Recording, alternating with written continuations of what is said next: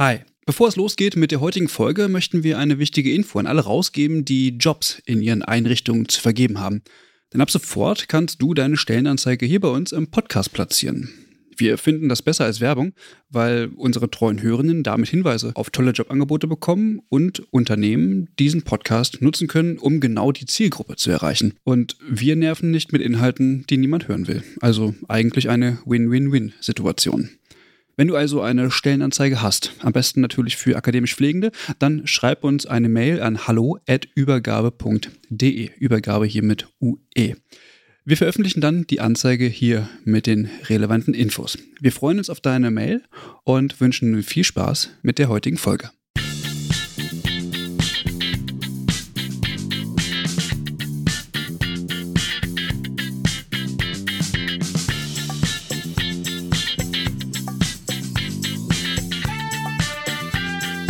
Herzlich willkommen zu einer neuen Folge des Übergabe-Podcasts Neue Runde. Und äh, ja, ich sitze hier quasi, also zumindest in einer Stadt, äh, zusammen mit der Eva. Hi. Hallo, viele hm. Grüße aus Osnabrück. Ja, schöne Grüße zurück nach Osnabrück. Ähm, Eva, geht's dir gut? Ja, die Sonne scheint mir ins Gesicht und äh, aber ich freue mich auf diese Folge, weil es ist ein total spannendes Thema. Die, Moment, bevor wir zum Thema kommen, die, die Sonne scheint hier, ich denke, du sitzt im Archiv, ist da ein Fenster? ja, das ist ein Fenster. Okay, auch verrückt. Ja, du hast das Thema angesprochen. Ich freue mich tatsächlich auch fürs Thema und es ist äh, ein Thema, womit viele eventuell gar nicht rechnen. Ähm, oder weil, weil, weil es so ja unbeachtet ist, habe ich manchmal das Gefühl. Ähm, mhm. Und zwar haben wir uns gedacht, wie, wie, wie funktioniert eigentlich Pflege im Ausland und gar nicht mit Menschen, die im Ausland arbeiten, also im Sinne von, keine Ahnung, wir haben ja mal mit ähm, Menschen aus den Niederlanden gesprochen oder ähnliches, ähm, sondern äh, im Sinne von, naja, vielleicht auch mal im Krisengebiet arbeiten. Und weil ich damit noch keine Erfahrung habe, Eva, und du auch nicht, oder? Nein. nein. Genau, haben wir uns zwei Expertinnen ähm, eingeladen und Dazu begrüßen wir heute die äh, Magdalena Wörle und Cordula Hefner. Ihr beide seid von Ärzte oder ihr seid Pflegende und für Ärzte ohne Grenzen tätig. Ähm, herzlich willkommen. Vielen Dank, danke. Dankeschön. Ich finde, das ist so ein Thema, ich weiß gar nicht, gibt es da überhaupt, also Pflege im Ausland haben wir jetzt auf unserem Pad hier stehen, aber das ist irgendwie auch nicht so die richtige Überschrift, ne? Oder was würdet ihr sagen? Was, was umfasst das so? Gibt es da irgendeinen Überbegriff, den man den man sagen kann, den man nutzen kann. Ihr habt gesagt, ihr erhaltet auch Vorträge in unserer Vorbesprechung. Was würdet ihr sagen, was umfasst es am besten? Ähm, ja, Pflege im Ausland ist schon äh, irgendwo zutreffend, aber es umfasst natürlich auch dich äh, oder einen selbst als Individuum äh, sehr groß, ähm, weil es ist natürlich so, dass man äh, für die Pflege ins Ausland geht, aber ohne die eigene Person damit einzubeziehen und sich entsprechend vorzubereiten, funktioniert das auch nicht. Mhm. Jetzt ähm, wissen wir aber eigentlich noch gar nicht, wer ihr seid. Also ich habe ähm, gesagt, okay, ihr seid irgendwie für Ärzte ohne Grenzen tätig. Aber wir müssen natürlich erstmal klären, was ist das? Aber bevor wir dazu kommen, wer seid ihr eigentlich? Magdalena, ähm, erzähl doch mal ein bisschen was über dich. Ja, ähm, ähm hallo erstmal, danke, dass ich an Ihrem Podcast teilhaben darf. Äh, mein Name ist Magdalena, ich bin 29 und ähm, lebe schon seit meinem Teenageralter in München. Gebürtig komme ich aber aus der Nähe von Augsburg, ähm, Dillingen an der Donau, wenn das jemand kennt. Ist ein kleineres Dorf. Ähm, aktuell arbeite ich noch in einer Münchner Klinik im OP und ich möchte dann gerne ab nächstes Jahr komplett mit ähm, Ärzte ohne Grenzen arbeiten. Okay, und äh, Cordula, wer bist du? Ja, ich ähm, heiße Cordula, ich komme aus Heidelberg ursprünglich, äh, bin 59 Jahre alt und arbeite seit sechs Jahren komplett für Ärzte ohne Grenzen, also sprich gehe mehr oder weniger von Projekt zu Projekt. Ich habe recht spät angefangen, erst als meine Kinder sozusagen in dem Alter waren, dass ich sie alleine lassen konnte. Ja, und davor habe ich alles Mögliche im Krankenhaus gemacht, die letzten neun Jahre war ich in der Thoraxklinik in Heidelberg äh, als Study Nurse beschäftigt. Das war eine Spezialabteilung für Lungenkrebsforschung. Okay. Mhm. Habt ihr irgendwie eine Fachweiterbildung oder ähnliches? Also äh, ja. habt ihr eine besondere Qualifikation? Hm? Also ich im ähm, Bereich OP, ich habe davor die normale Krankenpflegeausbildung gemacht und bin dann irgendwie direkt nach meiner Ausbildung in OP gegangen und habe mich dann nach einer längeren Berufserfahrung spezialisiert im OP. Hm, okay. Also ich bin sozusagen normale äh, Krankenschwester, habe aber dann äh, vor vielen Jahren diese Fortbildung zur Study Nurse gemacht. Mhm, okay. Cool. Mhm. Vielleicht sprechen wir einmal ganz kurz darüber, was Ärzte über ohne Grenzen eigentlich ist oder Ärztinnen ohne Grenzen, um hier mal zu gendern. Ähm, Cordula, was würdest du sagen, was ist das? Was ist das für eine Organisation? Wir sind eine medizinische Notfallorganisation. Äh, die letztendlich ähm, in Notfällen, seien das Naturkatastrophen, kriegerische Konflikte, Epidemien, äh, auf den Plan tritt. Äh, fairerweise muss man dazu sagen, äh, wir haben in vielen Ländern inzwischen schon Projekte, die 10, 20 Jahre laufen, weil eben die Situation im Land ähm, sehr schlecht ist oder einfach Gesundheitssysteme komplett zerstört sind. Mhm. Okay. Magdalena, weißt du, wie, wie groß diese Organisation ist? Ähm, also, kann man das irgendwie ähm, beziffern? Es ist ähm, eine der größten Hilfsorganisationen, die es gibt ähm, auf der Welt. Also in knapp 80 Ländern sind wir tätig. Es ähm, ist in den in Kontinenten Afrika, Asien, Nahostgebiet, natürlich in den Krisen- und Kriegsgebieten und teilweise ähm, Südamerika. Und ja. Ähm, jetzt ist der Name etwas verwirrend. Ich habe tatsächlich auch eine Zeit lang gedacht, okay, das sind halt alles Mediziner, Medizinerinnen. Jetzt ähm, gibt es aber auch andere Berufsgruppen. Also ihr zum Beispiel aus der Pflege seid jetzt auch Teil von Ärzte ohne Grenzen. Ähm, welche anderen Berufsgruppen sind denn dann noch unter diesem Dach? Ähm, ja, also wir sind tatsächlich äh, circa 60 Prozent medizinisches Personal. Das sind natürlich nicht nur Ärzte und Pflegende, da sind zum Teil Laborfachkräfte dabei, Physiotherapeuten auch, zwar eher weniger, aber auch. Ähm, und äh, der Rest, äh, ohne den Rest äh, funktioniert keine ähm, Organisation. Wir haben natürlich viel, eine Vielzahl von Logistikern wir müssen ja auch Material haben und Nachschub haben. Wir haben aber genauso Verwaltungsangestellte, Personalfachkräfte, Finanzleute. Ähm, ja, ohne die geht's auch nicht. Mhm. Ist fast ein bisschen schade, dass das dann nicht irgendwie sowas wie, wie, wie Hilfe ohne Grenzen heißt. Ähm, also ich finde, die Pflege geht jetzt tatsächlich ja so ein bisschen unter bei Ärzte ohne Grenzen, aber gut. Also zahlenmäßig sind das sicher äh, mehr Pflegekräfte als Ärzte oder vielleicht andere Berufsgruppen, das schon. Zumal wir ja ähm, nur zehn Prozent letztendlich in die Länder gehen und 90 Prozent in etwa sind ähm, äh, Mitarbeitende, die wir vor Ort einstellen. Das heißt lokale Kräfte. Ah, okay. Ja, und das ist ja generell ja weltweit so bei Ärzte ohne Grenzen, dass man einerseits ein gewisses Know-how in die Länder bringen möchte und äh, das natürlich auch dort äh, lassen will, wenn man die Leute dann trainiert. Aber das ist äh, halt auch ein ganz wichtiger Punkt, dass man die Leute vor Ort auch in Lohn und Brot bringt. Und dort gibt es schon sehr viele, die dann zum Beispiel so als Assistenz äh, der Pflegenden angestellt werden, angelernt werden. Mhm. Von daher ist es schon ein großer Bereich mit der Pflege, aber es ist richtig, es bildet sich in dem, in unserem Überbegriff nicht ab. Hm. Aber das liegt hm. auch daran, weil er eben von Ärzte, äh, Ärzten und äh, Journalisten ja, äh, sind wir ja gegründet worden vor 50 Jahren. Hm. hm. Könnt ihr ein bisschen was dazu erzählen? Ich, da geht bestimmt eine Frage auch hin, wie sich das entwickelt hat oder was so die Gründe waren, dass sich das gegründet hat vor 50 Jahren. Kolla, du hast da gerade schon von gesprochen. Vielleicht äh, magst du da ein bisschen was zu erzählen? Ja, also ähm, wie gesagt, gegründet von Ärzten und Journalisten nach äh, aufgrund dieser Biafra-Krise damals vor 50 Jahren. Das war natürlich äh, eine komplett andere Situation als jetzt. Die Leute, die das gemacht haben, haben das äh, ja aus sehr idealistischen Gründen gemacht. Die wurden ja auch nicht bezahlt, die waren nicht versichert.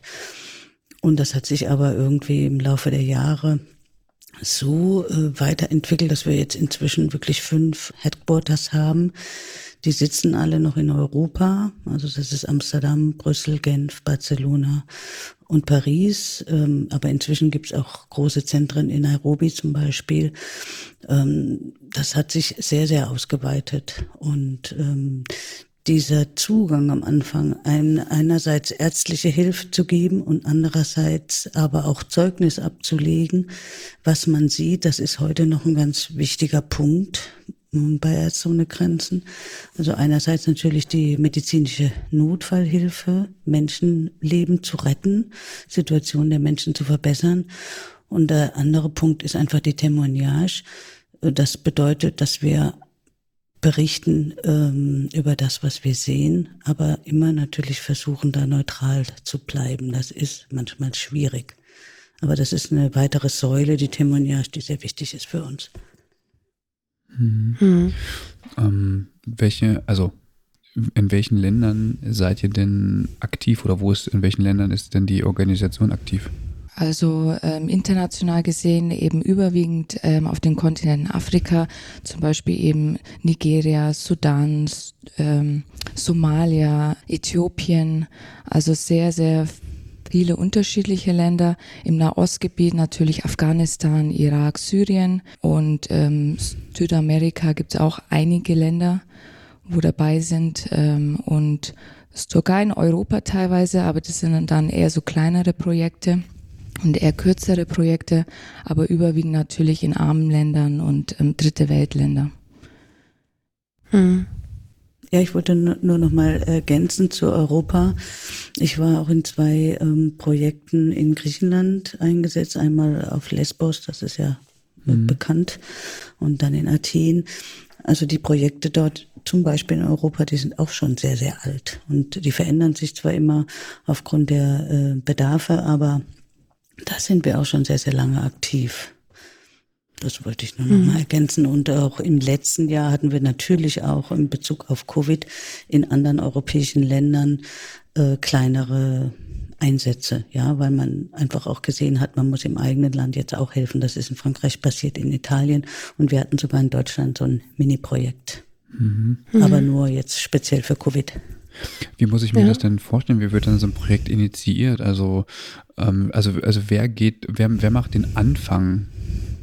Ja, ja, das ist äh, letztendlich äh, Berichten äh, geschuldet. Also ich meine, ganz klassisch, wenn jetzt äh, zum Beispiel in Haiti jetzt wieder mit dem neuen Erdbeben, klar, dann erfährt man über die Presse, aber natürlich auch über die Projekte vor Ort, die ja in Haiti ja auch, äh, ist Ärzte ohne Grenzen auch schon sehr, sehr lange tätig, ähm, wie die Situation aussieht. Und dann können wir eigentlich von der Organisation her sehr, sehr schnell Emergency-Projekte äh, lostreten. Mhm.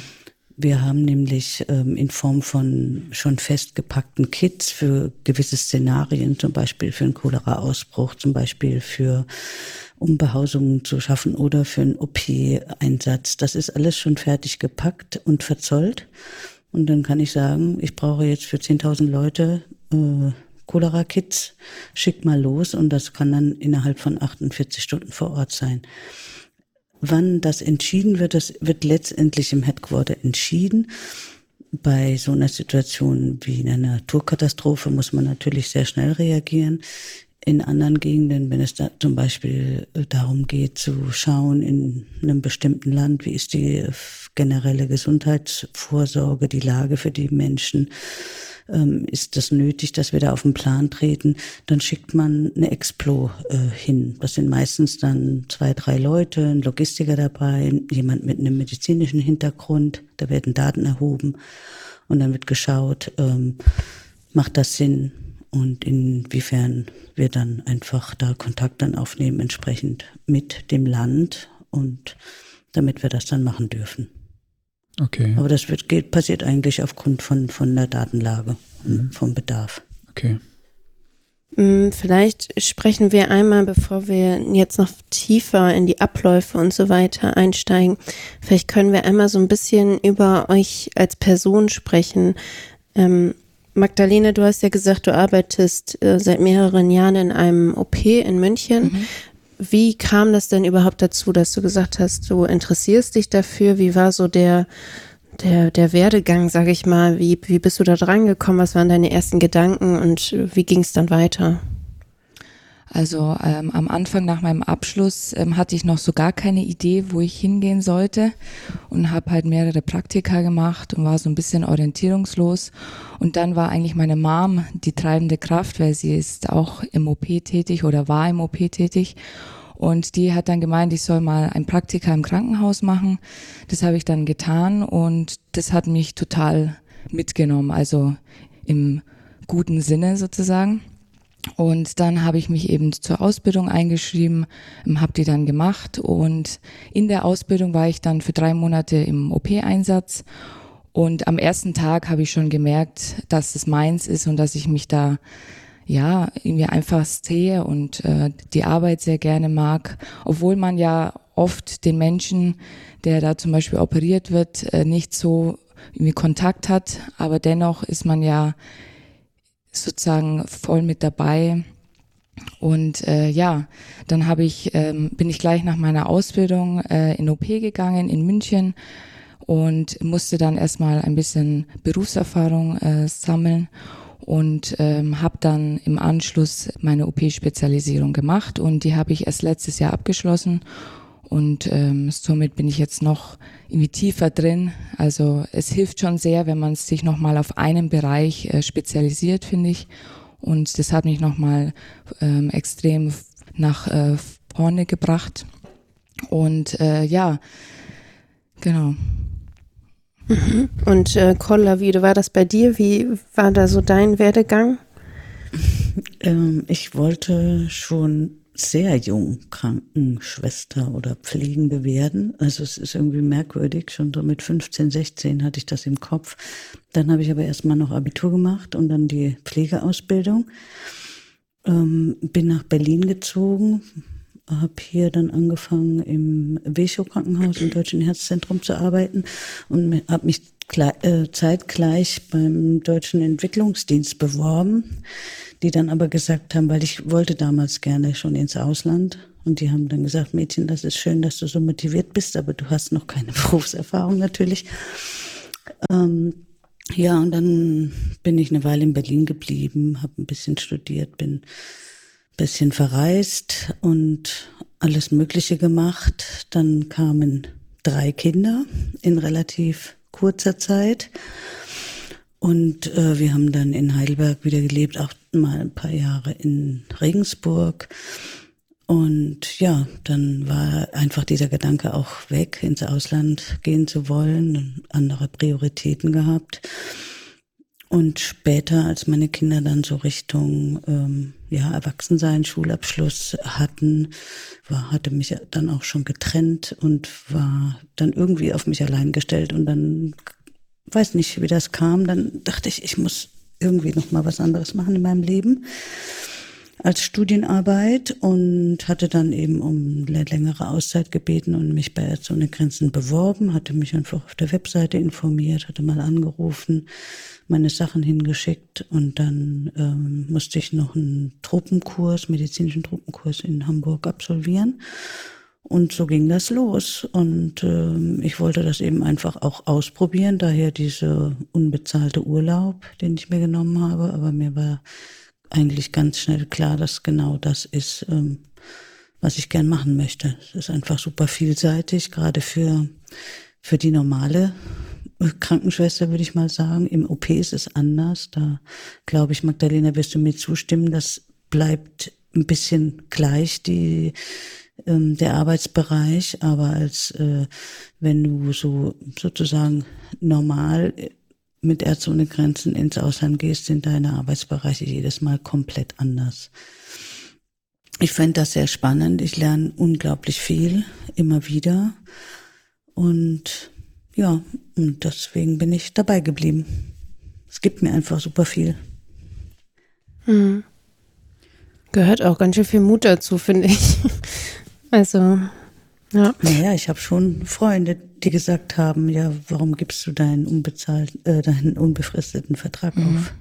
Ja, mhm. ja, ja. das kenne ich auch, ja. Ja.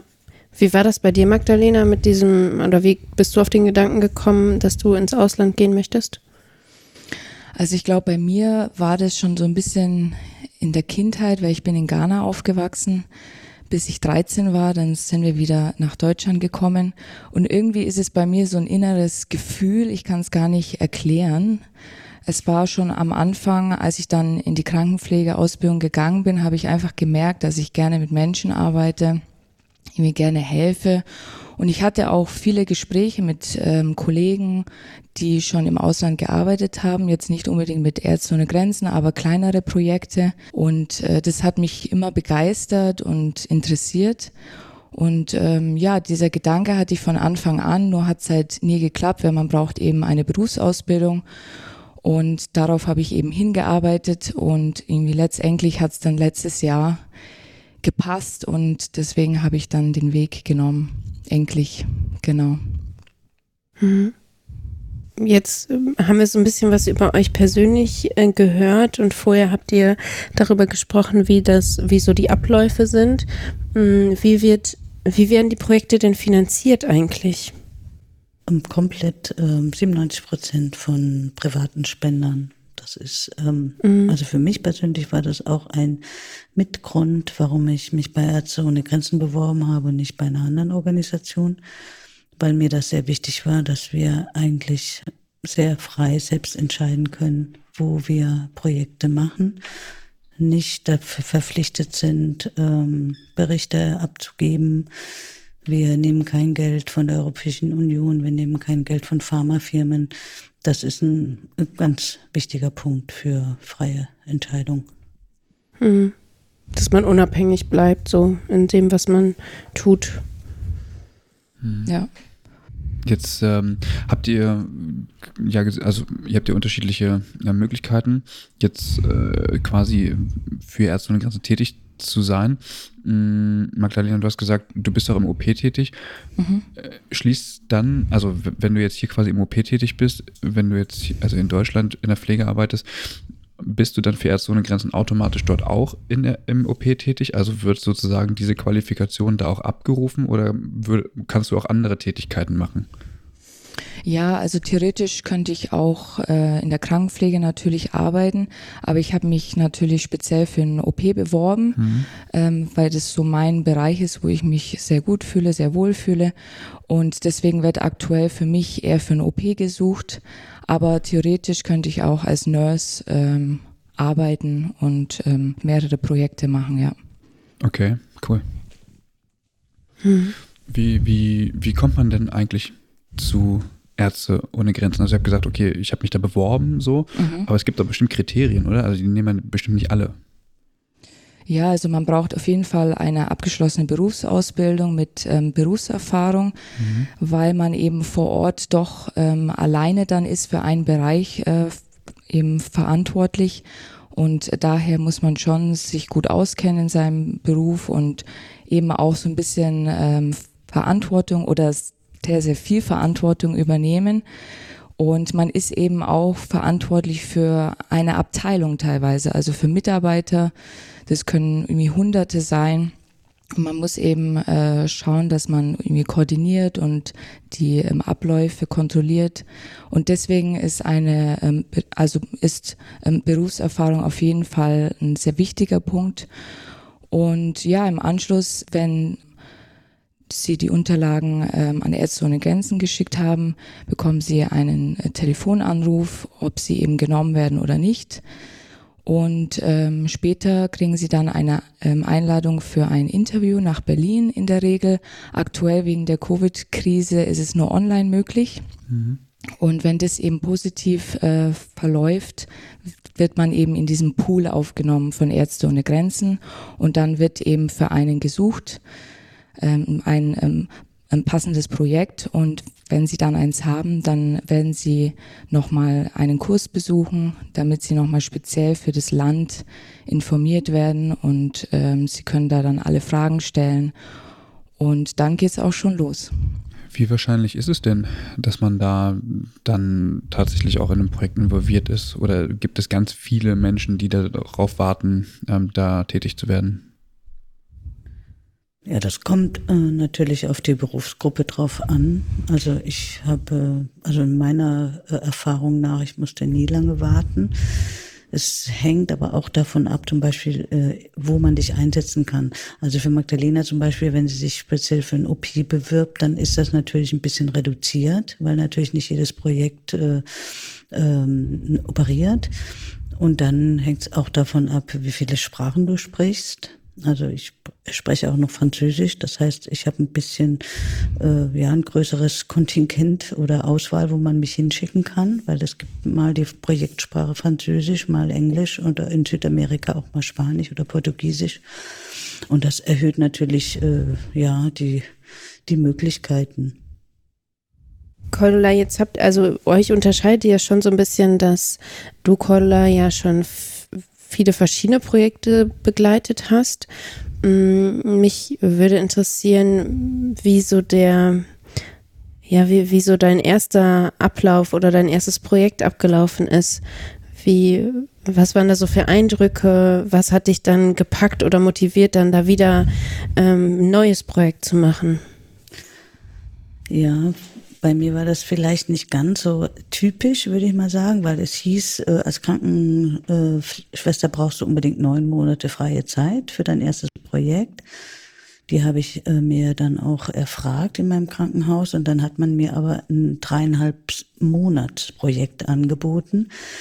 Und zwar habe ich in Haiti äh, eine Studie implementiert. Das war eigentlich gar nicht das, was ich wollte. Ich wollte eigentlich als normale Fliegen, Fliegeperson äh, ins Ausland gehen und nicht jetzt äh, an dieser Studientätigkeit anknüpfen, was ich vorher machte, weil da wollte ich eigentlich raus. Aber ich habe mich dann darauf eingelassen und das war auch eine tolle Erfahrung. Ich war halt sehr auf mich alleine gestellt mit dieser äh, Studienarbeit und hatte zwei Ärztinnen. Die eine war in New York gesessen, die andere in Paris und mit denen musste ich mich abstimmen. Ansonsten war ich in einem Krankenhaus für Schwerstverbrennungsopfer äh, in Port-au-Prince und habe ansonsten alleine äh, meine Arbeit gemacht, also diese Studienprotokoll kontrolliert und so weiter und so weiter. Aber ich war mit einem Team äh, von Ärzte ohne Grenzen, habe auch mit denen gewohnt, die eben dieses äh, Krankenhaus dort geleitet haben. Aber ich hatte einfach so ein bisschen eine spezielle Position.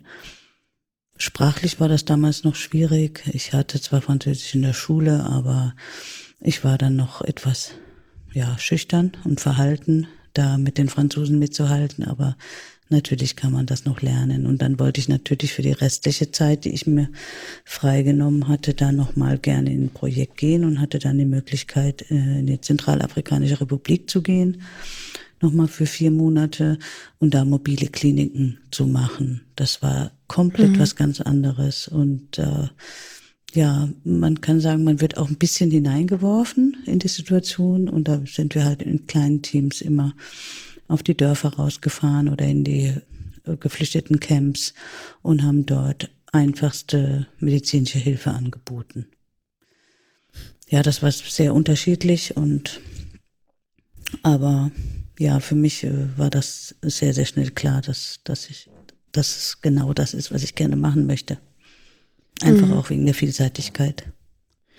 Ja. Kannst du denn Familie dahin mitnehmen oder fährst du, musst ähm, du alleine fahren? Der erste Einsatz ist eigentlich, äh, wird, äh, gibt, gibt keinen Familieneinsatz, weil man auch der Meinung ist, man muss erstmal gucken, wie man selber als Person damit klarkommt. Mhm. Und ähm, es gibt Einsätze, wo man mit Familie hingehen kann, aber das ist dann eher auf Koordinationsebene. In der Hauptstadt der Städte, äh, der Länder, in denen wir arbeiten, gibt es das manchmal, aber so in den Projekten ganz selten eigentlich. Mhm. Und das war auch nie mein Plan, muss ich sagen. Also in meiner Situation. Wie lange bist du denn dann immer weg? Unterschiedlich. Ich war zwischen drei und neun Monaten. Okay. Ja. Okay. Aber ähm, man hat natürlich auch Urlaub. Also kommt natürlich drauf an, ja. wo man ist, ob man überhaupt dann den Urlaub nehmen kann, wo man hin ausreisen darf. Ähm, ja. Ja.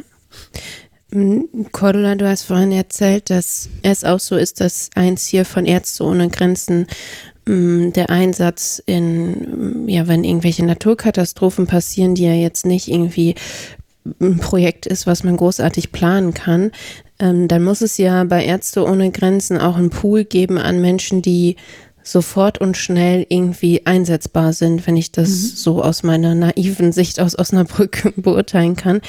Was, was sind dann da für Menschen eingesetzt? Also kann es auch sein, dass jetzt gleich dein Telefon geht und gesagt wird, okay, du musst jetzt mhm. in das und das also, Land reisen oder wie? Ja, ich weiß, was du meinst. Nee, also bei mir nicht. Äh, leider muss ich sagen. Das ist was, was mich äh, super noch reizt. Es gibt tatsächlich äh, Verträge, die gehen für über ein oder zwei Jahre. Da ist man komplett angestellt, muss aber tatsächlich innerhalb von 48 Stunden abrufbereit sein. Ähm, aber das kann ich einfach aus familiären Gründen noch nicht machen. Ich habe eine ältere Mutter, ich habe noch einen alten Hund und auch, äh, ja, vielleicht wären meine Kinder auch nicht so ganz damit einverstanden. Also ich bin immer so ein bisschen am Hin und Her jonglieren, was passt auch so mit in dein soziales Leben noch mit rein, was ist verträglich. Ähm, ja, das ist nicht immer so einfach, aber das gibt's tatsächlich, diese Emergency ähm, Leute, die, die haben einen festen Vertrag und die sind dann so schnell abrufbar, genau. Mhm. Ja. Magdalena, wie war dein erster Einsatz für dich? Ähm, also ich habe ja bis jetzt nur ähm, einen Einsatz hinter mir in Afghanistan. Das war letztes Jahr, bin ich im Dezember geflogen und bin dieses Jahr Ende Mai wieder heimgekommen. Von daher kann ich nur darüber berichten. Ich habe keinen äh, Vergleich zu anderen Einsätzen. Aber für mich war es natürlich sehr, sehr spannend, vor allem weil es eben auch ein Kriegsgebiet ist. Das war natürlich für mich fürs erste Mal dann doch erstmal ähm, ein Schock. Aber nachdem mhm. ich dann mit meinen Eltern, äh, mit meiner Familie gesprochen habe, auch mit meinem Partner lange Gespräche geführt habe, bin ich dann eben zu den Entschluss gekommen, dass ich doch das annehme und ähm, dorthin fliege. Und natürlich gehen einem dann irgendwie tausend Gedanken durch den Kopf und äh, ja, es ist alles äh, sehr, sehr spannend und vor allem auch die Religion, das ist ja komplett was anderes. Irgendwie kennt man jetzt nicht so wie jetzt äh, irgendwie, irgendwie katholisch oder die Christen. Ähm, und von daher war das dann auch nochmal ähm, eine Challenge. Irgendwie dachte ich, aber als ich dann dort war, muss ich ehrlich sagen, war ich überrascht also die Menschen dort sind unglaublich gastfreundlich, sehr offen. Also ich hatte da auch ein anderes Bild und ähm, das war also nachdem ich dort war komplett positiv. Und äh, ja, ich hatte eigentlich nur positive Erfahrungen, natürlich abgesehen von dem Krieg, was natürlich sehr tragisch ist und äh, schlimm, habe ich tolle ähm, Kollegen kennengelernt, also nicht nur internationale, sondern auch eben die nationalen Kollegen. Bei mir im OP waren nur nationale Kollegen, also ich war dann die, der ähm, einzige internationale.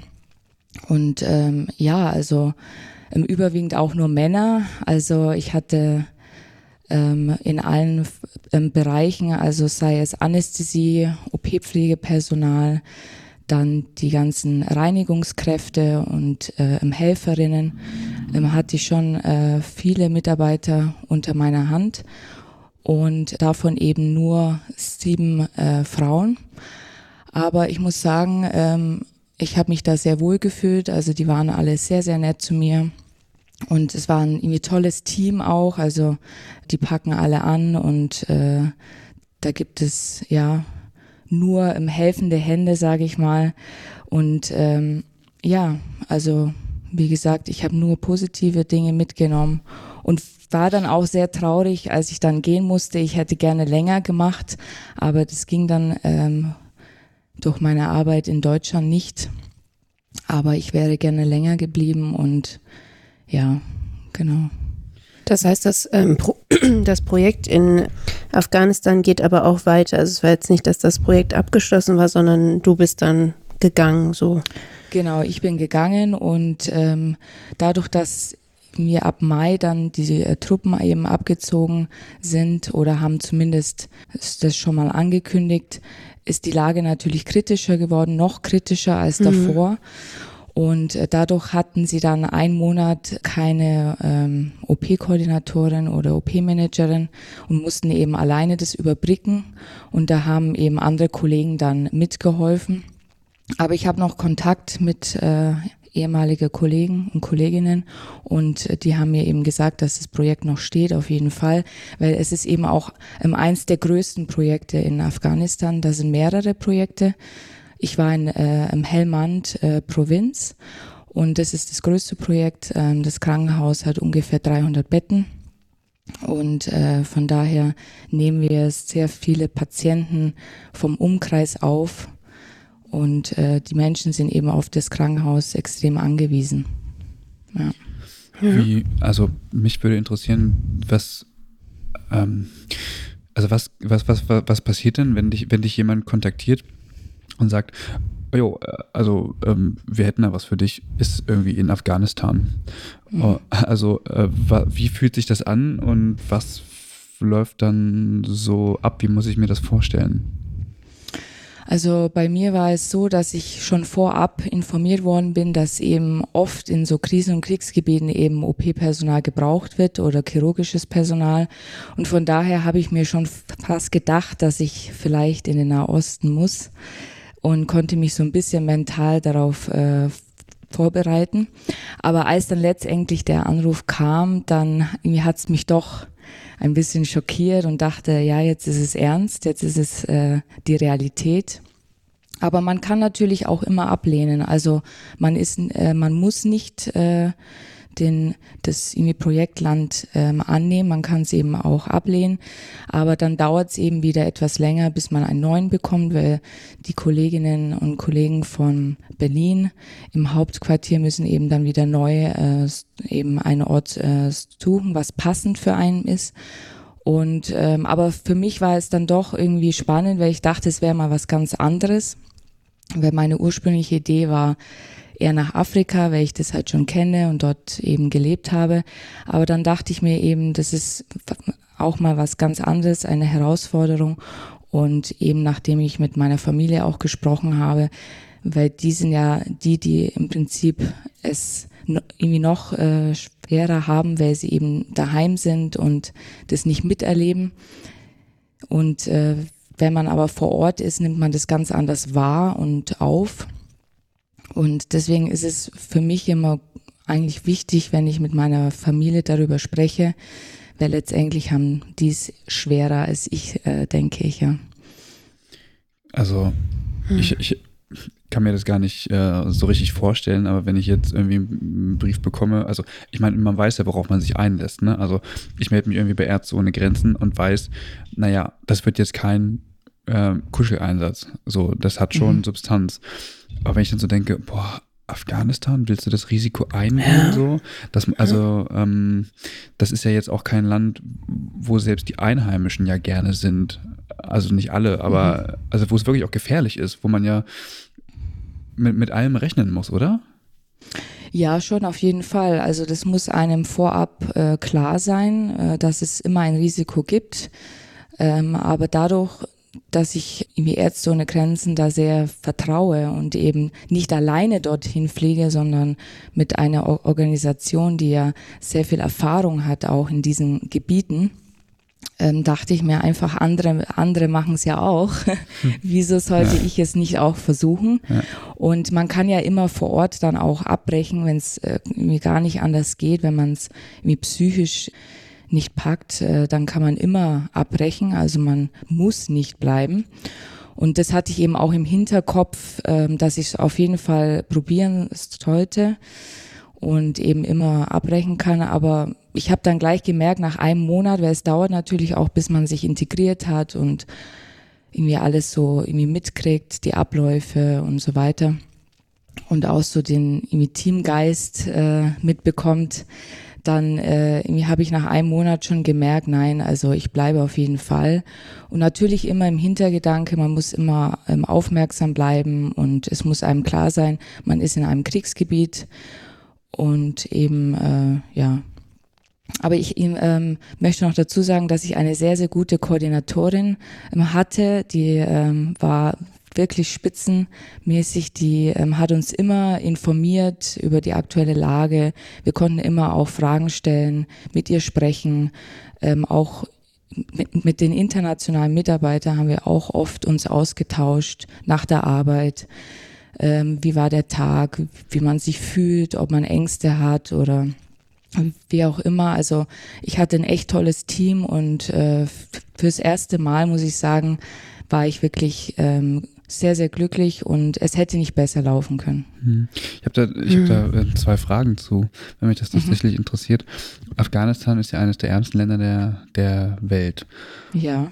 Genau, und ähm, du hast gesagt, du bist in, in Ghana, hast du gesagt, aufgewachsen? Genau, in Ghana, ja. Genau. Und Würdest du sagen, dass ähm, vielleicht ein Stück weit so eine Unerschrockenheit bei dir ähm, ist, nach Afghanistan zu gehen, weil du auch in Verhältnissen aufgewachsen bist, die uns Deutschen vielleicht sehr fremd sind? Also ich, ich würde jetzt nicht sagen, dass in Ghana die gleichen Zustände herrschen wie in ähm, Afghanistan oder so, das mhm. auf keinen Fall. Hm, aber es unterscheidet sich ja doch sehr von dem Reichtum, den wir hier in Europa oder in Deutschland haben. Ja, ja. Ja, ich meine, klar, man kennt das Bild der Armut auf jeden Fall. Aber dennoch ähm, ist es immer wieder aufs Neue schockierend, muss ich sagen. Also man, kann sich an dieses Bild nie äh, zu 100 Prozent ähm, ja, gewöhnen. Ähm, aber das äh, Schlimme ist in Afghanistan, dass da auch noch der Krieg dazu kommt. Mhm. Also nicht nur die Armut eben, sondern auch der Krieg. Und das macht es halt extrem äh, schwierig für die Menschen dort. Also ähm, die haben eine sehr ähm, hohe Quote an ja irgendwie posttraumatische Belastungsstörung, Depressionen, aber ist natürlich auch ein Tabuthema, muss man dazu sagen. Aber ja, also da kommt nicht nur eben die Armut, sondern auch der Krieg dazu. Und das habe ich so auch noch nie gesehen. Und das äh, ja bleibt auf jeden Fall einem für immer im Kopf mhm. auch, ja. Mhm. Und ja. die, die zweite Frage, die ich habe, äh, weil ich mir das total schlecht vorstellen kann, weil ich nicht weiß, wie, wie also wie man das organisieren kann.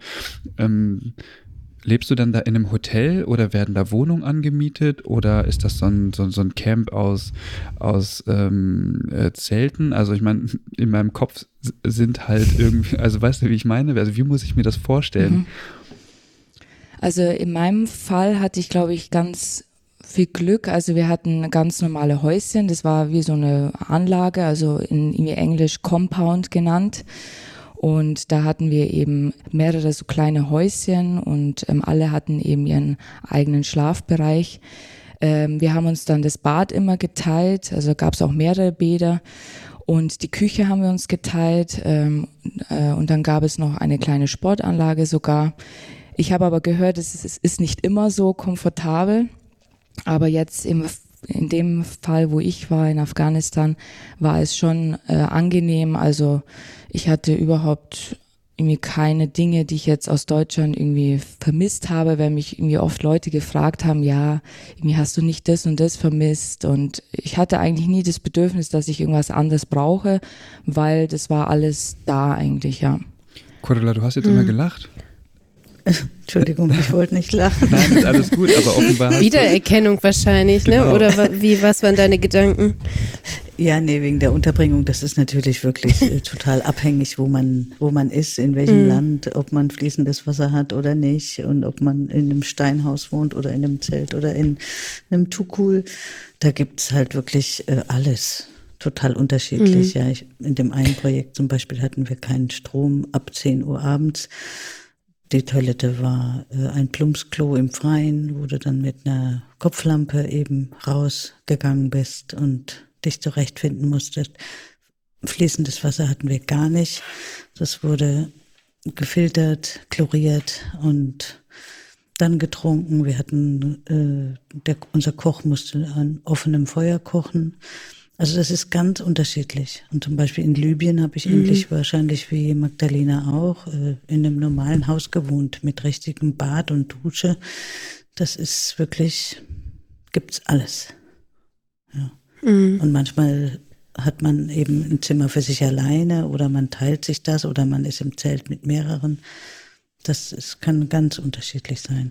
Was ich mich frage, kann man denn unter solchen Bedingungen arbeiten? Also wenn du sagst, abends um 10 kein Strom, kein fließend Wasser und wenn, dann muss es chloriert werden und so weiter.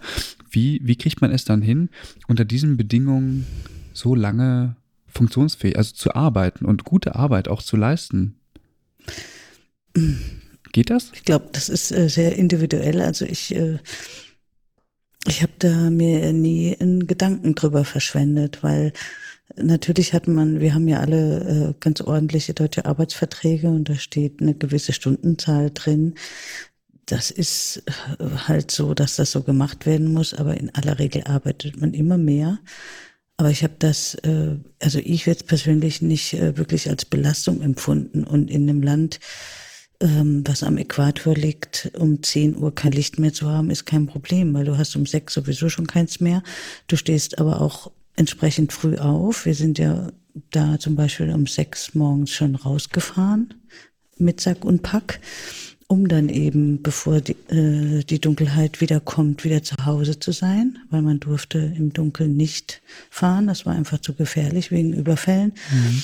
Und dann bist du abends zu K.O. Da brauchst du kein großes Abendprogramm. Ja. Mhm. Also.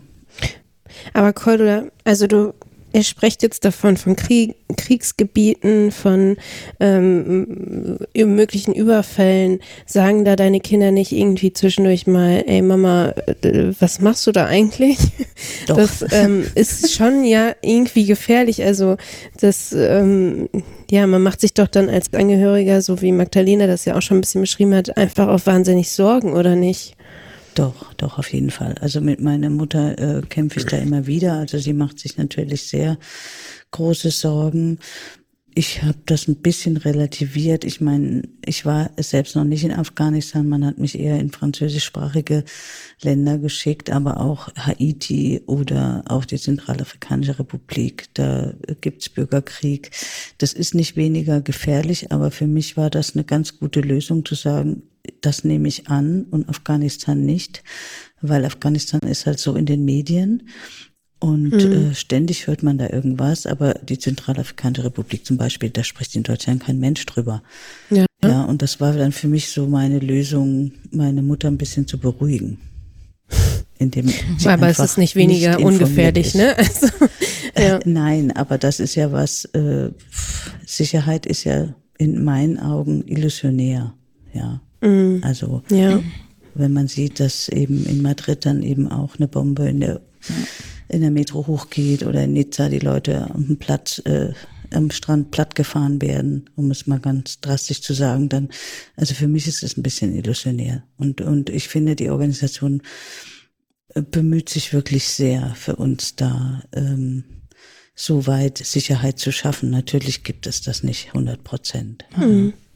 Wie läuft denn diese Risikobewertung? Oder gibt es jemanden bei Ärzte ohne Grenzen, der ähm, vielleicht auch sagt, okay, wir ähm, ziehen jetzt unsere Leute da ab, weil das einfach zu gefährlich wird? Oder wie kann ich mir das vorstellen? Oder bleibt ihr auf jeden auch. Fall dort? Nein, das gibt's auch. Also es gibt ja auch, ich meine, mhm. äh, ist ja aus ethischen Gründen leider nicht mehr so, dass man ähm, Krankenhäuser verschont, seit vielen Jahren nicht, ähm, mhm. dass auch Krankenhäuser attackiert werden.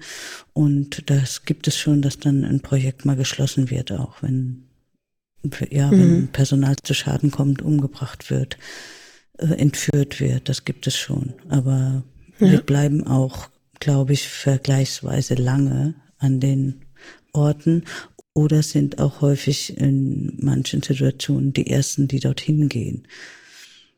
Ja, aber mhm. was wir oder was die Organisation äh, glaubt, was für uns wichtig ist und uns die Sicherheit erleichtert, ist einfach die Neutralität, die Unparteilichkeit.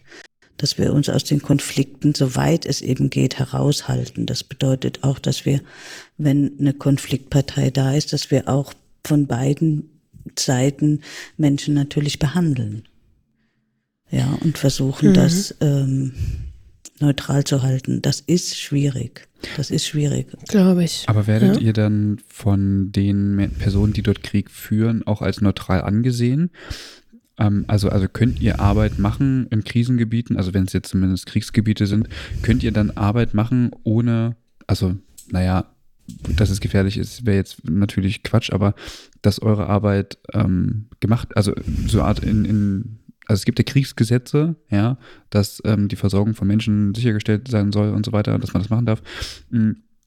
Aber werdet ihr da auch dran gehindert von den Parteien, die dann Krieg führen, oder ähm, ist es, also dürft ihr da einfach was machen? So, also, weißt du, wie ich meine? Ja, ja, also das ist äh, sicher im Einzelfall unterschiedlich, aber ähm, in 80 Prozent würde ich jetzt mal schätzen, ist das auf jeden Fall gewünscht, dass wir helfen. Mhm. Ja, weil natürlich mhm. in, in Ländern, in denen Krieg herrscht, das Gesundheitssystem in aller Regel kaputt ist. Ja. ja. Kein Nachschub da ist und ähm, da kann man uns schon irgendwo nutzen, ja, wenn man das jetzt mal so so sagen kann. Ja. Doch.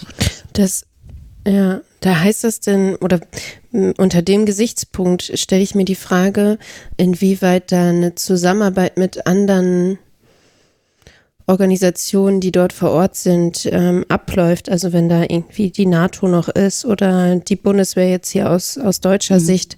Magdalena, wie war das zum Beispiel in Afghanistan? Hattet ihr Kontakt mit der, mit den Personen oder wie, wie läuft es dann ab?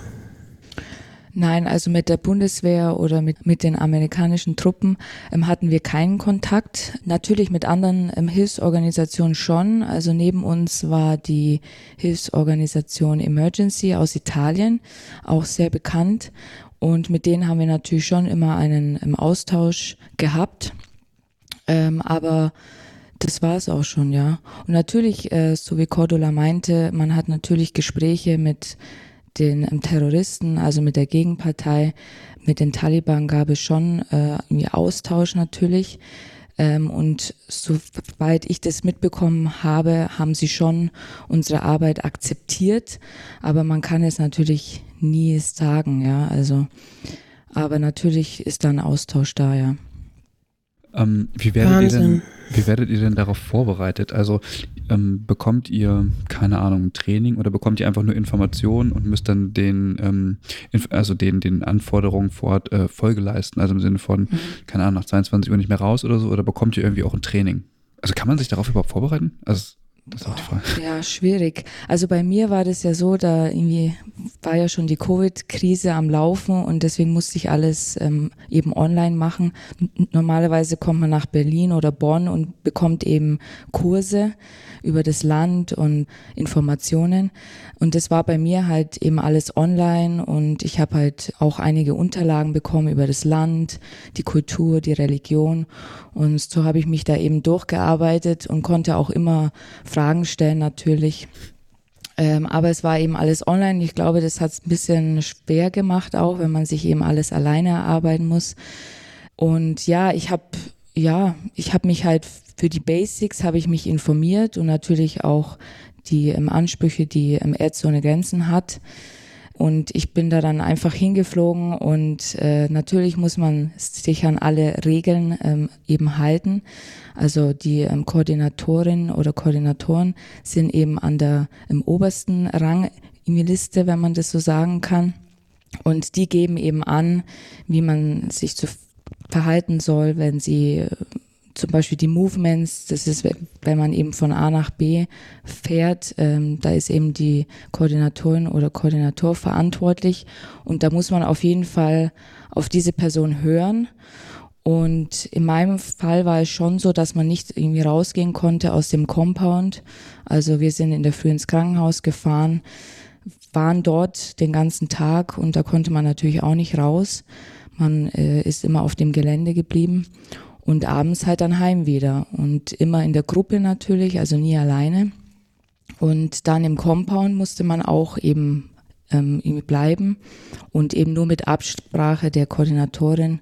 In meinem Fall durfte man eben auch raus, aber dann auch nur mit eben Begleitung, mit Auto.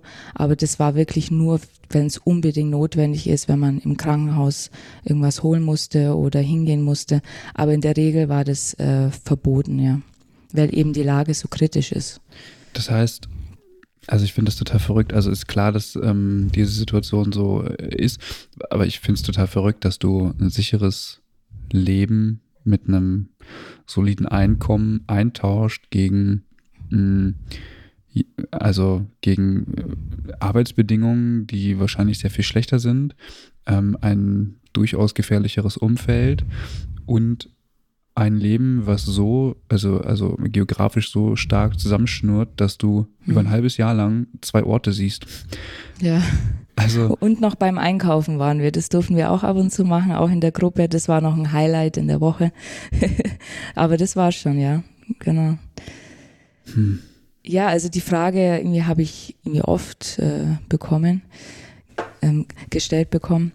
Ich denke mir immer, solchen Menschen muss man die Hand geben und wenn das keiner macht, wäre es dann sind diese Menschen hoffnungslos. Und ich denke, ich kann ja immer wieder im Heim und äh, bin ja jetzt nicht in dem Sinne gebunden.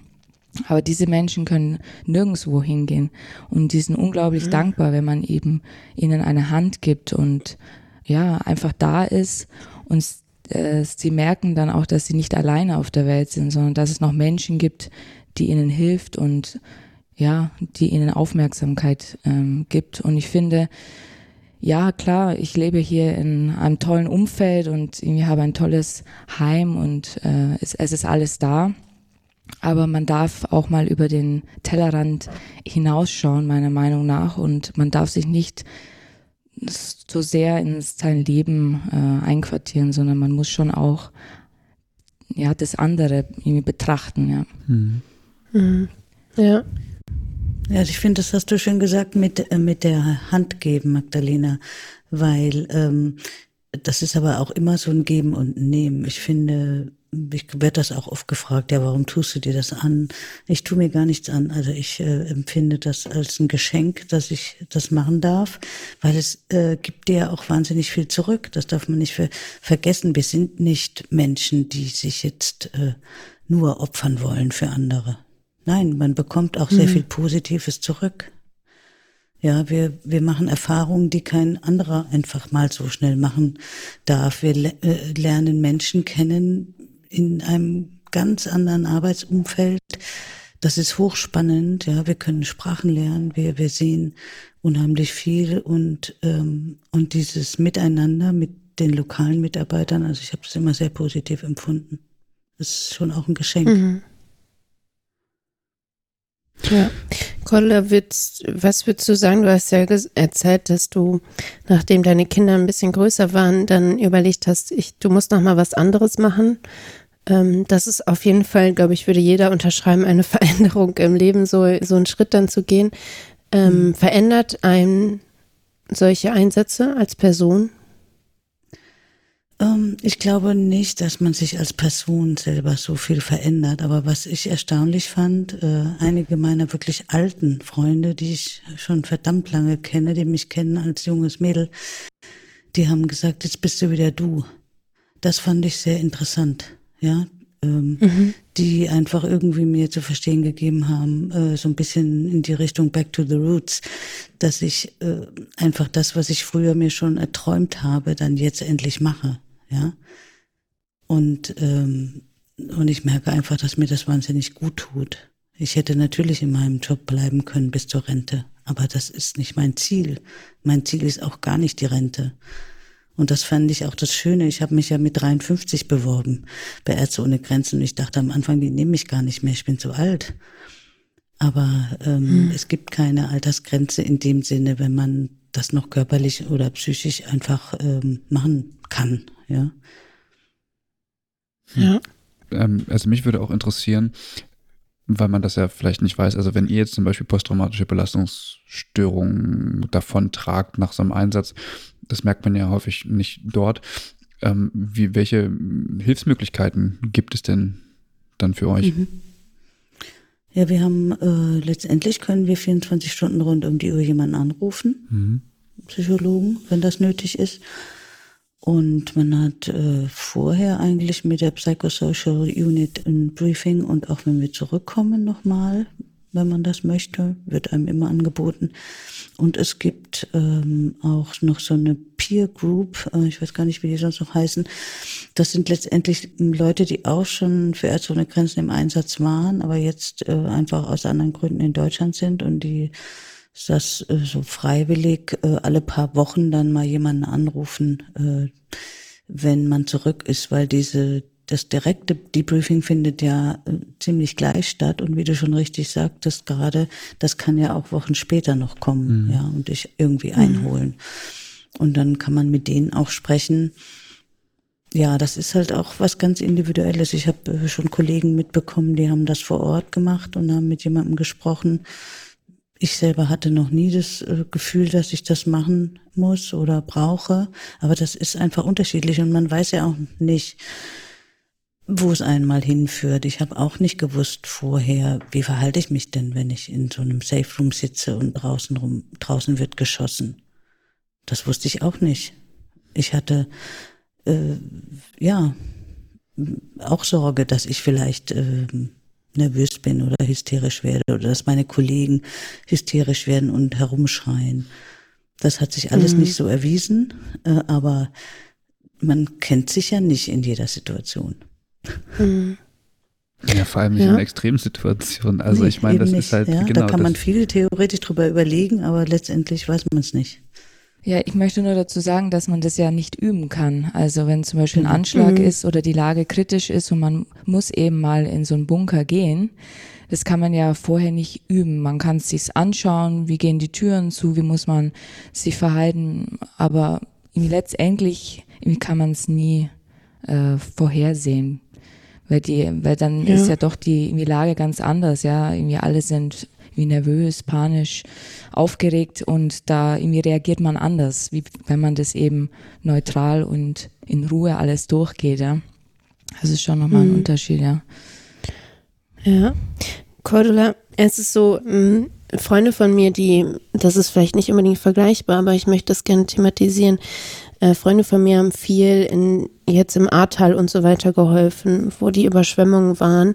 Und bei denen war das dann teilweise so, dass die nach Hause gekommen sind und gesagt haben, was mache ich hier eigentlich? Warum sitze ich denn jetzt auf dem Sofa? Also ich muss, kann doch jetzt nicht einfach jetzt hier sitzen und ich weiß, auf in anderen Teilen der Welt oder jetzt hier in Deutschland geht es anderen Menschen schlecht, weil sie kein Sofa mehr haben, auf dem sie sitzen können. Wenn du jetzt in vielen verschiedenen Projekten gearbeitet hast, geht dir das manchmal auch so, dass man dann nach Deutschland kommt und denkt, was habe ich hier, also was haben die Leute hier eigentlich für Probleme oder ich kann auch jetzt mhm. hier nicht ruhig sitzen. Ist das so und nimmt ein, verfolgt einen das so ein bisschen? Ja, das ist aber, also ich kann mich erinnern, ich bin da auch mal so vorgewarnt worden. Man hat äh, mir irgendwann in dem Briefing gesagt, pass auf, wenn du zurückkommst vom Projekt, dass du auch nicht ungerecht wirst. Weil natürlich in vielen Ländern gibt es fast nichts. Es wird auch nichts weggeworfen. Mhm. Es wird alles irgendwie verarbeitet und zu Hause. Ja, natürlich. Äh, ich lebe in einem Haus. Äh, ja, da gibt es jeglichen Luxus, äh, mal gar nicht äh, jetzt von fließendem Wasser gesprochen, auch was wir an Essen letztendlich auch immer mal wieder wegwerfen. Es ist schon irre. Und dass man auch nicht ungerecht wird dann eben seinen Freunden oder Kindern gegenüber. Ähm, und das habe ich mir sehr zu Herzen genommen, weil man kann das mhm. nicht 100 Prozent von da nach da ähm, so übersetzen, ja. Es ist einfach ein anderes Leben hier. Aber natürlich äh, sind diese ganzen Beschwerden, die hier, die man hier so hört, immer wieder von Leuten, ja, gar nicht zu reden von äh, den Maskengegnern, da natürlich, da kann einem schon mal die Hutschnur pla platzen, ja.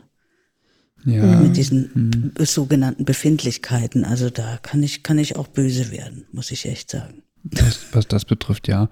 Ähm, man, man hat das, glaube ich, also man ist schnell dabei, diese basalen Dinge miteinander zu vergleichen. Und guckt dir mal an, die haben da nichts zu essen und wir schmeißen alles weg. Ja. Ja. Aber ich, ich, ich sag mal so, das liegt ja an jedem selber, wie er damit umgeht. So, also ähm, mhm.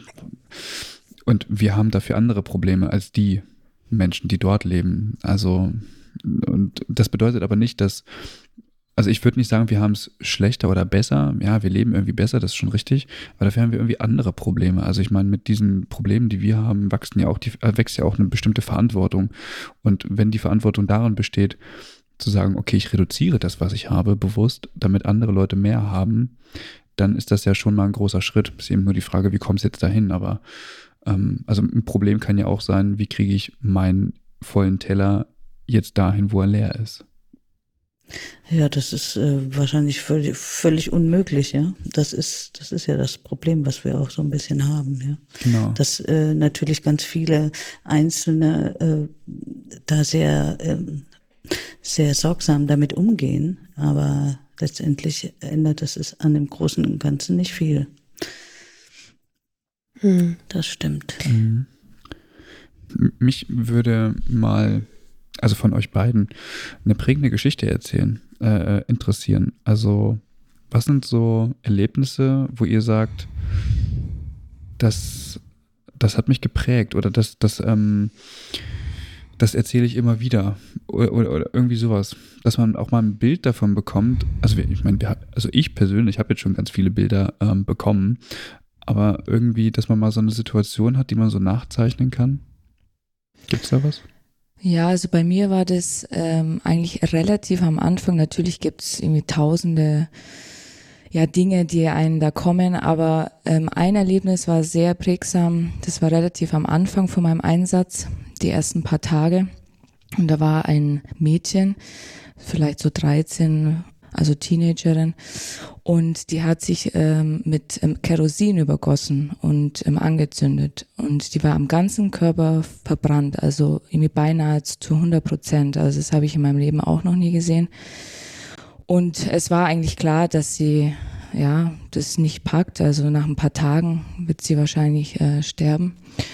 Ähm, und da habe ich eben gehört, weil ich äh, habe halt nachgefragt, ja, wieso hat sie das gemacht? Und die Familie hat dann das nur so erklärt, dass ein Geist in sie gefahren wäre und der hätte sie mit Kerosin übergossen und angezündet und hat es so ein bisschen, ja, irgendwie anders dargestellt. Und im Nachhinein habe ich dann erfahren, dass halt es, äh, ja, schon die Frauen da ähm, häufig machen, weil sie eben unterdrückt werden und ähm, Depressionen haben und ähm, keinen anderen Ausweg mehr sehen. Und das hat mich schon extrem berührt, dass ein Mädchen in dem Alter schon so denkt und äh, ja nur diese irgendwie Lösung als im Ausweg äh, ja erkennt oder sieht. Und ähm, ja, die ist dann auch leider nach ein paar Tagen äh, ja gestorben. Und die war mehrmals bei uns im OP, weil wir mussten natürlich die im Haut äh, ja, das war ja alles offen im Prinzip. Die Haut ist ja nicht mehr da. Das musste ja alles geschlossen werden mit ähm, Binden und Kompressen. Und da musste sie eben ähm, regelmäßig kommen, weil das sonst riecht. Und das war schon immer eine Tortur, weil das dauert natürlich sehr lange und ähm, der der ganze Körper ist dann eingehüllt wie so eine Mumie. Mhm. Und das sind schon Anblicke, da ja, da muss man schon ein paar Mal schlucken und das ähm, nimmt einen dann schon mit. Äh, und das ist mir im Kopf geblieben. Also ich habe davor auch schon Menschen gesehen, bei mir jetzt im OP in München, da gibt's auch irgendwie Kinder, die sich äh, verbrühen, aber das sind eben nur kleine Hautareale vielleicht, aber dass der ganze Körper komplett, das war schon, ja, heftig für mich, ja. Hm. Vor allem ist es ja auch, also der Anblick ist ja das eine, aber was du auch gesagt hast, ist, was dich halt auch mitgenommen hat, und das kann man, glaube ich, auch gut nachvollziehen, ist diese Verzweiflung, die da ja irgendwie mhm. hintersteckt, ne? Genau, also in einem ja, Kriegsgebiet. Ja. Das, ja. Cordula Max, hast du auch noch irgendwie so ein Erlebnis, was ja, dich also geprägt mit dem, hat? Äh, mit diesen großen Verbrennungen, das war ja mein erstes äh, Projekt, in dem ich zwar äh, nur teilweise hands-on mal im OP geholfen habe, aber ansonsten da die Studie implementiert habe, da habe ich äh, vorher in Mannheim, da gibt es eine große Klinik für äh, Verbrennungen, hospitiert, um das eben mal zu sehen, weil du jetzt gerade, Magdalena, von Verbrennungen gesprochen hast. Es ist aber sehr, sehr eindrücklich und ich war froh, dass ich das gemacht hatte, weil was ich da in Haiti eben äh, gesehen habe, da haben sich sehr, sehr viele junge Leute, die haben versucht, Strom abzuzapfen und dann hatten dann eben Starkstromverletzungen. Das führte mehrfach zu Amputationen, natürlich auch zum Tod und aber es gab auch Verbrennungen, die eben durch Kochen am offenen Feuer entstanden sind oder durch Explosionen. Ähm, das war schon alles sehr eindrücklich. Aber was mich äh, eigentlich mehr beschäftigt hat. Das war ähm, zum Beispiel in der Zentralafrikanischen Republik in diesen Projekten, die weit ab vom Schuss sind, wo du einfach medizinisch und materialmäßig, du hast einfach nicht die Möglichkeit, die kleinsten Dinge zu machen, um jemanden oder vor allem Kindern zu helfen. Also es sterben da noch wahnsinnig viele Kinder unter fünf Jahren und zum Teil an Dingen, die man hier bei uns mit einem kleinen operativen Eingriff ähm, regeln könnte. Und dort musst du die einfach dann wieder in ihr Dorf schicken und weißt, das Kind wird sterben. Da hatten wir äh, Neugeborenes, das ist mit einer offenen Bauchdecke geboren worden. Das ist mal eine Fehlbildung, das passiert mal und das würde man hier mhm. eben decken können im OP und würde halt, würde man halt beobachten. Aber das Kind war ansonsten ganz gesund, ein ganz hübsches Mädchen. Und wir hatten aber halt keine Chirurgie und das konnte nicht nach Bangui in die Hauptstadt geflogen werden. Was, was machst du dann? Ja, du, wir konnten der Frau äh, dem nur ein bisschen Desinfektionsmittel, ein bisschen Verbandsmaterial mitgeben, aber wir wussten genau, dass dieses Kind sterben wird. Und das, das finde ich, äh, waren für mich immer die schlimmsten Situationen, dass du so limitiert manchmal bist. Ja. Du kannst mhm. bis zum gewissen Grad was machen, aber eben und weißt letztendlich, dass das äh, hier bei uns in, einfach äh, einfach zu lösen wäre. Und das, das finde ich sehr bitter. Ähm, das sind schon krasse Kontraste, ne? Ja, ja, klar ähm, dass, dass du das äh, so erwähnst. Äh, ich habe das nämlich äh, in dem Buch Factfulness, also wen es interessiert, äh, von Hans Rosling, äh, Factfulness, der kann mhm. das mal lesen, weil er genau das Gleiche dort beschreibt. Er ist auch Arzt ähm, in Schweden und äh, geht auch äh, nach, nach Afrika. Und ähm, es geht in dem Buch eigentlich darum, wie uns ähm, Daten eigentlich in die Irre führen und dass die Wahrheit eigentlich eine ganz andere ist. Aber er beschreibt eben auch genau das, was du sagst. Ähm, dass er dort den Menschen gar nicht helfen kann und oder er das versucht auf einer individuellen Ebene versucht, den Menschen zu helfen, aber er weiß, er kriegt es nicht hin, weil das System quasi so kaputt ist, dass dort Menschen sterben. Also man, es muss eine systemische Veränderung herbeigeführt werden. Auf einer individuellen Ebene bekommt eine Person oder ein Arzt es gar nicht hin, diesen Menschen zu helfen. Es funktioniert nicht. Und das finde ich interessant, mhm. auch dass, dass du sagst, die Kinder sterben. Also die Kindersterblichkeit ist einfach so hoch. Das ist übrigens der Grund, weshalb ähm, in, in ärmeren Ländern die Familien so groß sind. Natürlich. Das ja, hat gar nichts. Ja, das hat, keine Rente. Das hat, ja, das ist ein Teil, aber das hat damit tatsächlich gar nicht so viel zu tun, sondern ähm, von, wenn die da fünf oder sechs Kinder kriegen, dann hat das nichts damit zu tun, dass die Kinder irgendwie der Familie helfen sollen, sondern drei davon sterben halt. Mhm. Also wenn du Kinder haben möchtest in einem armen Land, dann musst du halt mehr produzieren, weil die Hälfte stirbt halt an diesen Bedingungen. Und wenn du ein alter Mensch bist und hast eben keine Kinder mehr und keine Familie, dann hast du nämlich gar nichts. Das kommt noch dazu. Weil da genau. funktioniert dieses Modell noch, dass die Generationen füreinander sorgen. Genau, genau. Ich war in mhm. Südafrika, da ist mir das auch bewusst geworden, was für ein Reichtum man hat, allein dadurch, dass man eine Krankenversicherung hat. Also, mhm. und wir sehen das als selbstverständlich an und finden es irgendwie noch grausam, wenn sie irgendwie 0,2 Prozent mehr haben wollen. Also wir ja. leben, also wir, wir, wir ja, vor allem, ja. ja. Ich, ich finde auch den, also das, was du sagst, aber ich finde auch den Kontrast krass, weil, also ich habe ja auch auf einer Intensivstation gearbeitet und da ist es halt so, dass man manchmal denkt, äh, ist es zu viel, was wir jetzt gerade machen? Also ist es ethisch noch in Ordnung, diese Maximalversorgung immer mehr, immer also jedes, jeden versuchen irgendwie zu retten, egal unter welchen Umständen diese Person ist, egal wie alt und diese Maximalversorgung muss man ja auch ethisch man teilweise hinterfragen. Es ist, ist alles gut, dass sich das so entwickelt, aber das ist halt für mich gerade so ein richtiger äh, Kontrast in meinem Kopf. Mhm. ja. Mhm. ja. Ja, ähm, ja, ich möchte ja. noch äh, irgendwie ergänzen, also das irgendwie hat man auch gemerkt in ähm, Afghanistan, also die Frauen, wenn die irgendwie Kinder bekommen, die sind teilweise tagelang mit dem irgendwie Auto unterwegs, teilweise wenn die irgendwie Taliban zum Beispiel die irgendwie Straßen gesperrt haben, dann konnten sie nicht durch, dann mussten sie über die Dörfer fahren und das dauert ja noch länger. Und teilweise kamen die schon so irgendwie desolat in OP, wo das Neugeborene dann schon irgendwie tot ist im Mutterleib. Und das war wirklich äh, ähm, häufig der Fall. Und äh, es ist unglaublich, wie stark auch diese Menschen sind. Also ich habe noch nie, also in, in Deutschland ähm, ist es ja wirklich Luxus, aber diese Menschen, die kommen irgendwie halb tot schon und ähm, die sind immer noch so, ähm, ja, einfach, die helfen sogar noch mit, äh, auf die Liege zu gehen und sind noch so, ja, irgendwie hoffnungsvoll. Und das habe ich so auch noch nie erlebt, ja. Und wir haben irgendwie oft die Damen, die da kamen, die Frauen, die haben wir oft noch irgendwie hinbekommen, dass sie es überlebt haben, aber, aber die Neugeborenen halt nicht, aber die Frauen. Ähm, und ja, das war auch sehr eindrucksvoll, das habe ich so noch nicht gesehen. Ja. Mhm. Mich würde mal interessieren, wie verdient ihr denn damit Geld? Also bekommt ihr eine Entlohnung oder bekommt ihr quasi nur Unterkunft und Essen gestellt? Wie muss ich mir das vorstellen?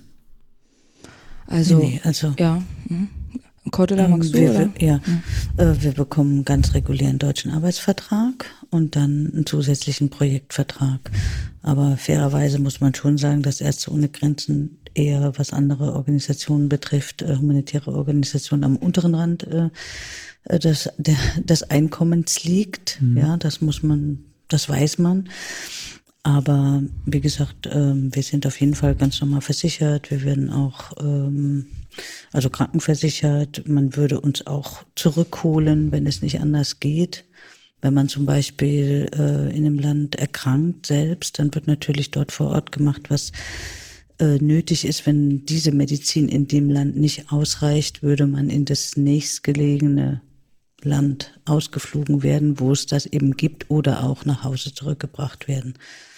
Das ja, also wir sind ganz normal ähm, versichert, auch äh, mit Sozialleistungen. Das ist heutzutage ganz regulär, was war aber früher nicht der Fall. Mhm. Mhm. Und man irgendwie ja. erhält noch äh, vor Ort so ein Tagesgeld, heißt es per Diem. Mhm. Das äh, irgendwie bekommt man ähm, einmal im Monat und damit kann man eben vor Ort auch Kleinigkeiten einkaufen wenn man mal das Essen vor Ort nicht möchte, sondern eigenes Kochen, dann könnte man theoretisch einkaufen gehen oder Snacks holen. Genau, mit dem Geld kann man machen, äh, ja, was man möchte sozusagen, genau. Mhm. Und jetzt äh, ist es ja so, also wir, wir, sind ja wie ein Pflegepodcast und jetzt haben wir uns natürlich ähm, nicht so arg viel über, über, über konkrete Pflege ähm, unterhalten, aber ich finde, es darf auch mal sein, was wir heute gemacht haben, bei dem Blick über den Tellerrand zu wagen. Was mich aber interessiert mhm. ist, ihr seid jetzt ja aus dem deutschen System, aus dem deutschen Pflegesystem mh, hm, ja größtenteils raus. Sprich, ähm, also, also mich interessiert aber, ich meine, wir haben jetzt irgendwie diese Diskussion und Professionalisierung und Akademisierung und so weiter. Findet ihr mit euren Erfahrungen, die ihr jetzt habt, wie Pflege auch woanders ablaufen kann, das gerechtfertigt? Also muss das sein? Oder sind wir auf eine oder an einem Niveau angelangt, ähm, auf, auf, wo wir, weiß ich nicht, auch tatsächlich irgendwie rückständig sind äh, gegenüber dem Ausland oder ähm, führt das alles in eine falsche Richtung? Gibt es irgendwie was, was ihr den Pflegenden oder dem Pflegeberuf in Deutschland irgendwie mitgeben könnt, was ihr so an Erfahrung auch gesammelt habt? Ja, also ähm, ich merke jetzt bei mir, weil ich bin gleich nach ja, meinem Ausland-Einsatz ähm, bin ich gleich danach hier in OP wiedergekommen. Also nahtloser Übergang sozusagen, ähm, ohne große Pause. Und da habe ich dann schon gemerkt, dass wir nicht mehr so flexibel sind. Also wir brauchen für alles ein Gerät, ein Gegenstand, ein Instrument. Und irgendwie manchmal denke ich mir schon, ist es unbedingt notwendig, können wir nicht irgendwie andere Möglichkeiten ähm, benutzen. Ähm, also mir fehlt so ein bisschen ja das Flexible, also jetzt auch speziell im OP. Und ähm, eben das alles immer so ablaufen muss, weil sonst geht's nicht anders. Also ja, also das ist mir extrem aufgefallen und dass man jetzt speziell auch im OP jetzt äh, vielleicht eben nicht alles gleich irgendwie öffnet, sondern erst äh, irgendwie nachdenkt, ja, brauche ich das überhaupt? Und nicht e-, eben ähm, ohne Hintergedanken alles irgendwie öffne und aufreise und dann in den Müll schmeiße. Ähm, genau. Hm. Ähm, ja, dazu kann ich sagen, guter Punkt, Magdalena. Ähm, das ist etwas, was man wirklich lernen kann in den Projekten, dass unsere lokalen Mitarbeiter oft, also hands-on oder auch was Diagnose betrifft, super fit sind, ohne ein Röntgengerät, mhm. ohne ein Ultraschallgerät. Einfach, ähm, weil sie ihre Sinne benutzen. Das ist ja bei uns doch äh, sehr verloren gegangen. Wir ähm, ja, basieren uns ja schon gerne auf äh, irgendwelche Fakten, andere Fakten.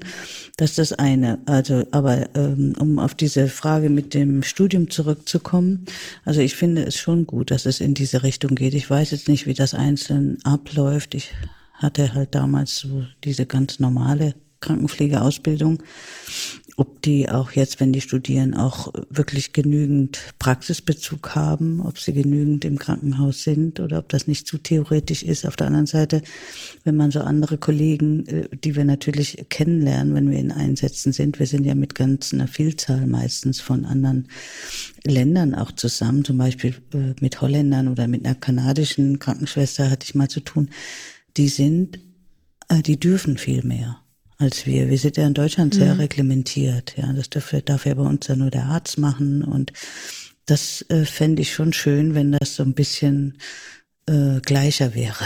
Ja, wenn man mhm. sich da eher mhm. auf einem Niveau befindet.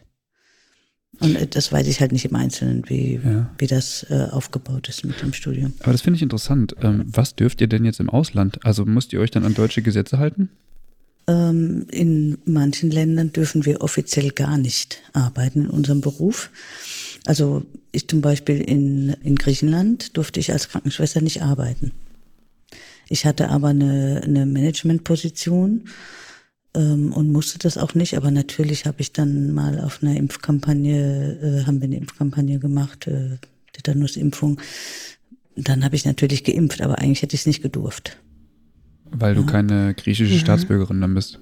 Äh, weil, weil das, ja, weil das nicht an, weil mein, äh, meine Ausbildung eben dort nicht anerkannt ist. Das ist zum Teil sehr, sehr kompliziert. Mhm. Und das war in Südafrika zum Beispiel auch so. Da durfte ich auch nicht als Krankenschwester offiziell arbeiten. Und dann wurde ich eben auch, war eben meine Position wurde dann auch anders genannt. Ähm, aber man muss da schon äh, Sorge tragen, dass man da, ähm, ja, nicht irgendwo mhm. Probleme mhm. schafft, ja, ganz klar. Mhm, okay. Aber was ich einfach ähm, ges gesehen habe, halt mit, mit anderen Ländern, mit einer holländischen Kollegin zum Beispiel, ich finde die, also ich hatte den Eindruck, die sind anders ausgebildet, die sind, die haben vielleicht auch eine andere Wertigkeit in ihrem Land, das weiß ich nicht. Oder auch in, in Amerika weiß ich, dass einfach das Krankenpflegepersonal viel mehr äh, an Verantwortung auch trägt. Ja, und da mhm. würde ich schon ja. sagen, wäre das schön, wenn das in Deutschland ähm, auch mal einen anderen Weg gehen würde. Mhm. Vielleicht würde dann die Anerkennung ja. auch besser sein. Mhm.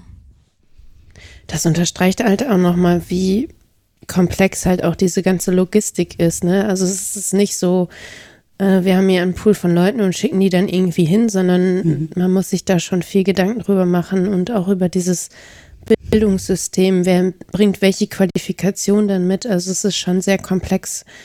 Und ähm, ja, ich finde das total spannend und vielen Dank auch nochmal an dieser Stelle an Ärzte ohne Grenzen, die wir als erstes kontaktiert haben, die dann den Kontakt vermittelt haben, dass das, äh, dass ihr ja so bereit wart, uns darüber zu erzählen. Euch trennen 30 Lebensjahre, aber ich fand die beiden Perspektiven sehr spannend und ähm, ja, wenn die Zuhörenden Fragen haben oder ähnliches, sammeln wir die gerne. Vielleicht ähm, machen wir dann nochmal so ein Spezial oder ähnliches, weil ich glaube, zu dem Thema gibt es einfach so viele Fragen noch. Also ich hab, hätte noch ganz viele, aber wir müssen natürlich auch ein bisschen auf die Zeit schauen, sonst wird die Folge viel zu lang. Ähm, also Magdalena und Cordula, vielen Dank, dass ihr das gemacht habt. Ähm, es war wahnsinnig spannend und hat meinen Horizont um einige Kilometer erweitert. Danke für die Einladung. Gibt es noch, etwas, noch etwas, was ihr loswerden möchtet? Irgendwelche Schlussworte oder was euch wichtig ist? Ähm, ja, ich kann natürlich äh, einen Werbesatz aussprechen. Wir suchen immer wieder neue Mitarbeiter und bei eurem äh, Portal sind wir da genau richtig. Also wenn ihr Leute kennt oder das auch ähm, ja, weiter verbreiten wollt, weil es ist natürlich äh, de facto so, dass viele gehen mal für ein Projekt oder auch zwei, aber dann gehen sie wieder zurück in ihr Leben. Das ist ja auch verständlich, deswegen ist es immer wieder schön, wenn wir, wenn wir Nachwuchs haben. Mhm. Und ich möchte noch ja. dazu sagen, dass man immer im Offen sein sollte für andere Menschen, andere Kulturen und eben nicht so schnell äh, eben urteilt über andere Menschen, weil in der Realität ist es dann oft ähm, ganz anders und ähm, dann im Nachhinein kann man sich seine Meinung bilden und von daher ähm, alle im Pflegende, die Interesse haben, also auf jeden Fall und genau, auf jeden ja. Fall machen. Danke. Die Informationen ähm, zu Ärzte ohne Grenzen, zur Homepage und so weiter, das werden wir auf jeden Fall in die Shownotes packen.